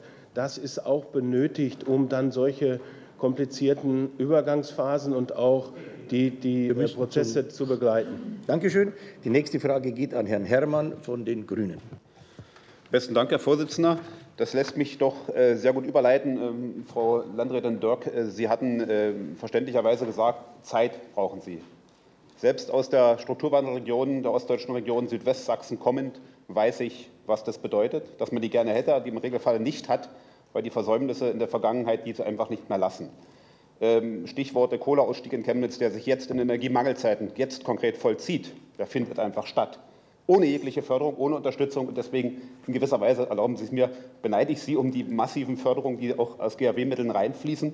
Aber wir müssen ja das Gesamtaufgabe verstehen, um Menschen in der Region zu halten. Das, denke ich, wird das A und O sein. Das haben wir überall in Ostdeutschland, in unseren Regionen. Oder auch der Wandel, der im Westsächsischen bei der Automobilindustrie stattgefunden hat und erfolgreich war und hohe Löhne bis, bis hin zu Westlöhnen sichern wird ab 2026. Ich möchte deswegen ermutigen, die Zeichen zu setzen und habe eine Frage an Sie. Frau Dörk, der Bundestag hat ja ein GAW-Sonderprogramm genehmigt, das ein Volumen von 700 Millionen Euro Bund- und Länderanteile gemeinsam hat. Wie kommt der Landkreis mit dem Mittelabruf voran?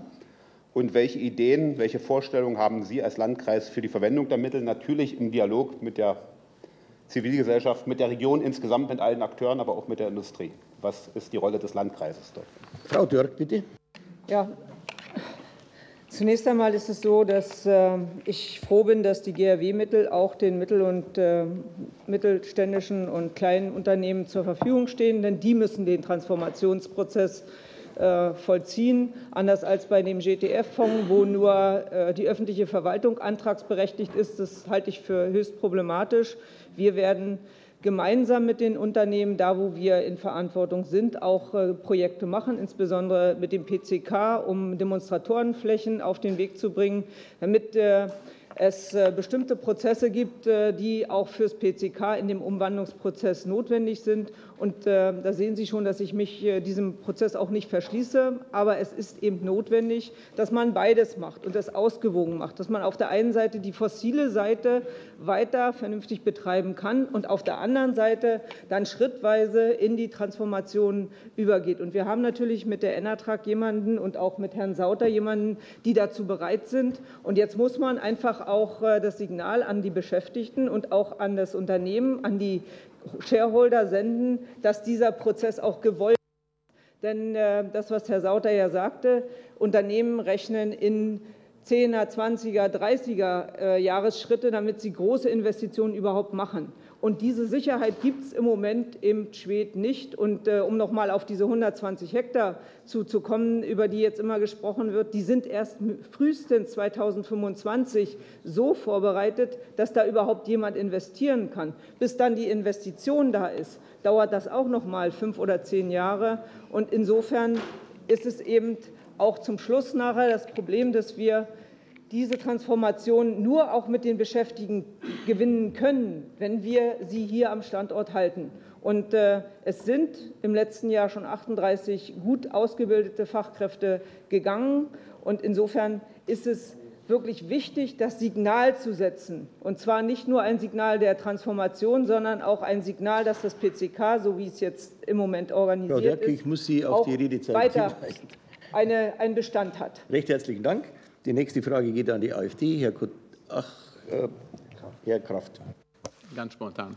Vielen Dank. Äh, Herr Bremer, Bremer, bitte schön noch einmal. Ähm, Sie haben vorhin gesagt, Sie wissen immer, mach bitte aus da. Äh, Sie wissen bitte immer Bescheid über den Zustand der Lieferverträge, äh, die die PCK Schwed ähm, abgeschlossen hat. Ja, wir brauchen hier keine Geheimnisse hören. Die Frage ist nur, Sie wissen Bescheid darüber. Das haben Sie gesagt. Sie müssen informiert werden.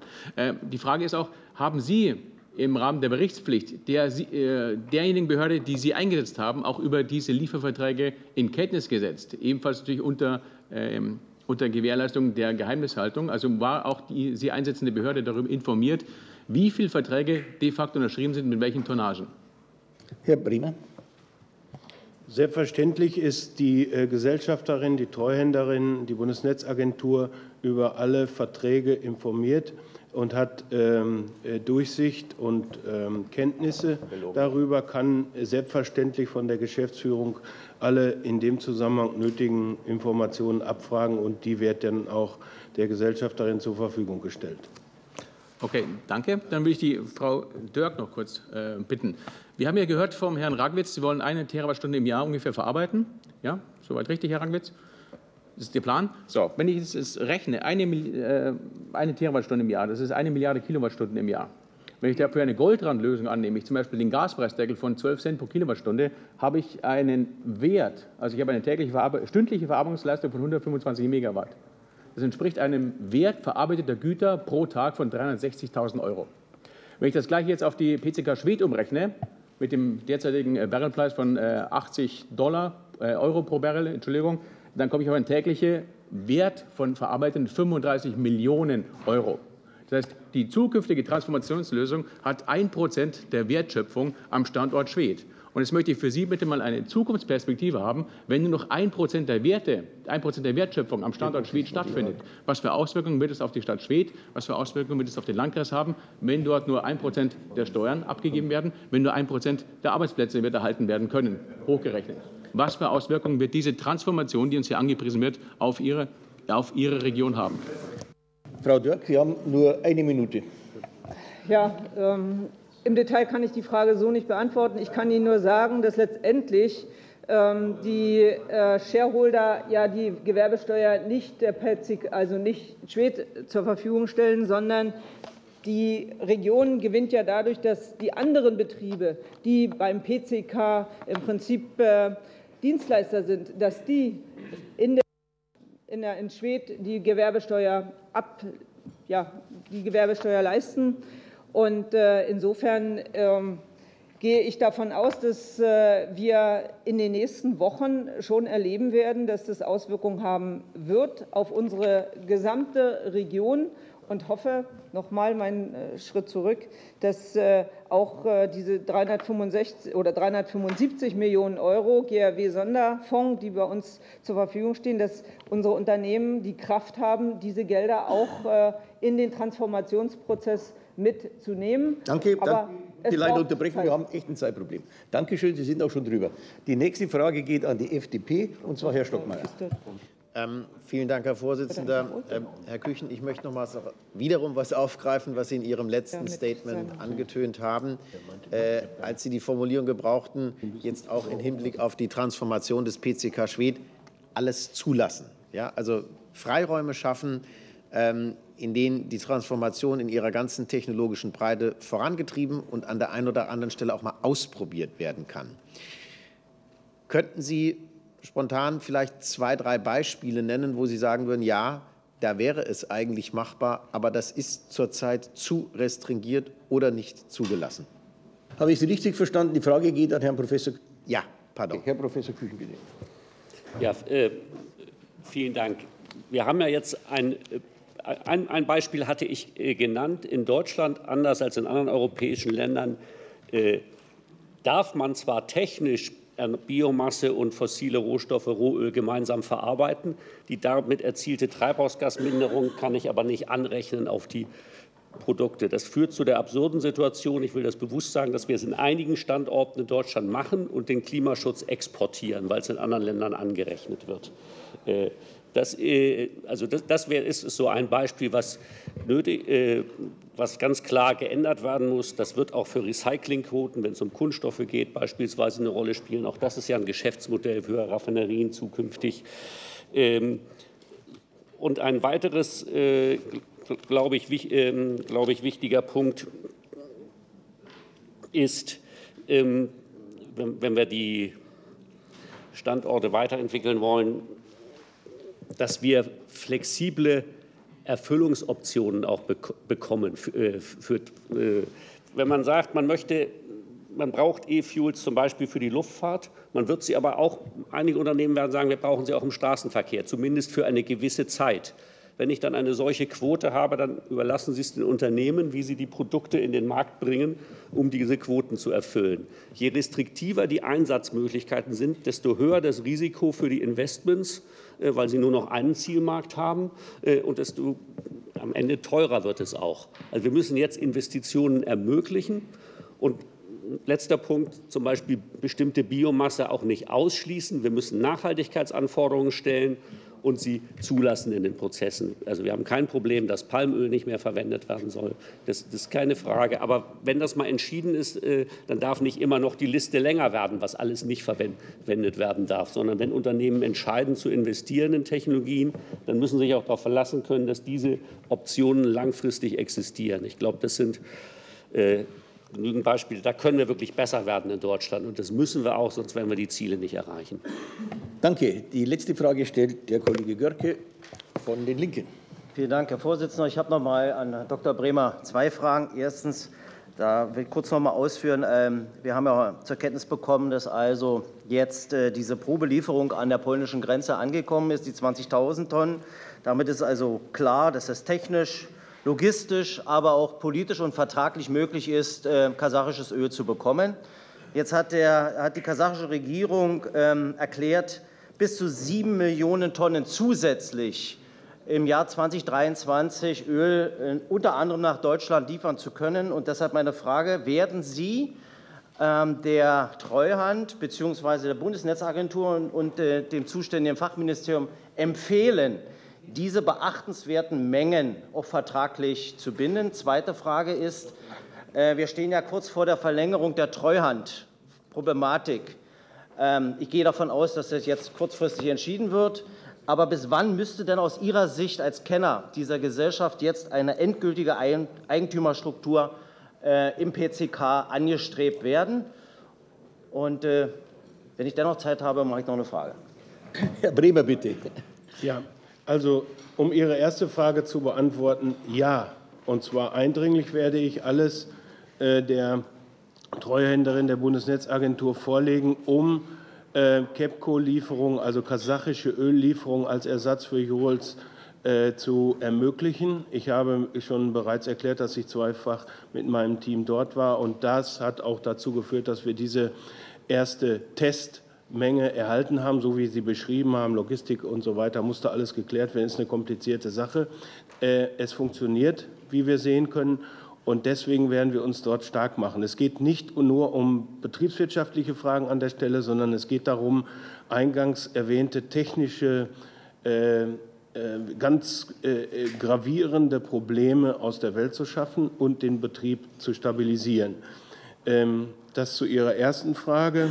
Ähm, zu der zweiten Frage denke ich, äh, ich hatte bereits ausgeführt, dass die Untertreuhandstellung die RDG und RNRM äh, in den äh, ähm, Monaten des letzten Jahres, ähm, ich will nicht sagen gerettet hat, aber äh, wir waren in ganz großen Schwierigkeiten mit unseren Geschäftspartnern und wir haben jetzt auch viele Gespräche mit Kunden und anderen Geschäftspartnern, die sagen, dass die gleichen Probleme dann wieder auftreten, wenn wir nicht mehr unter Treuhand stünden.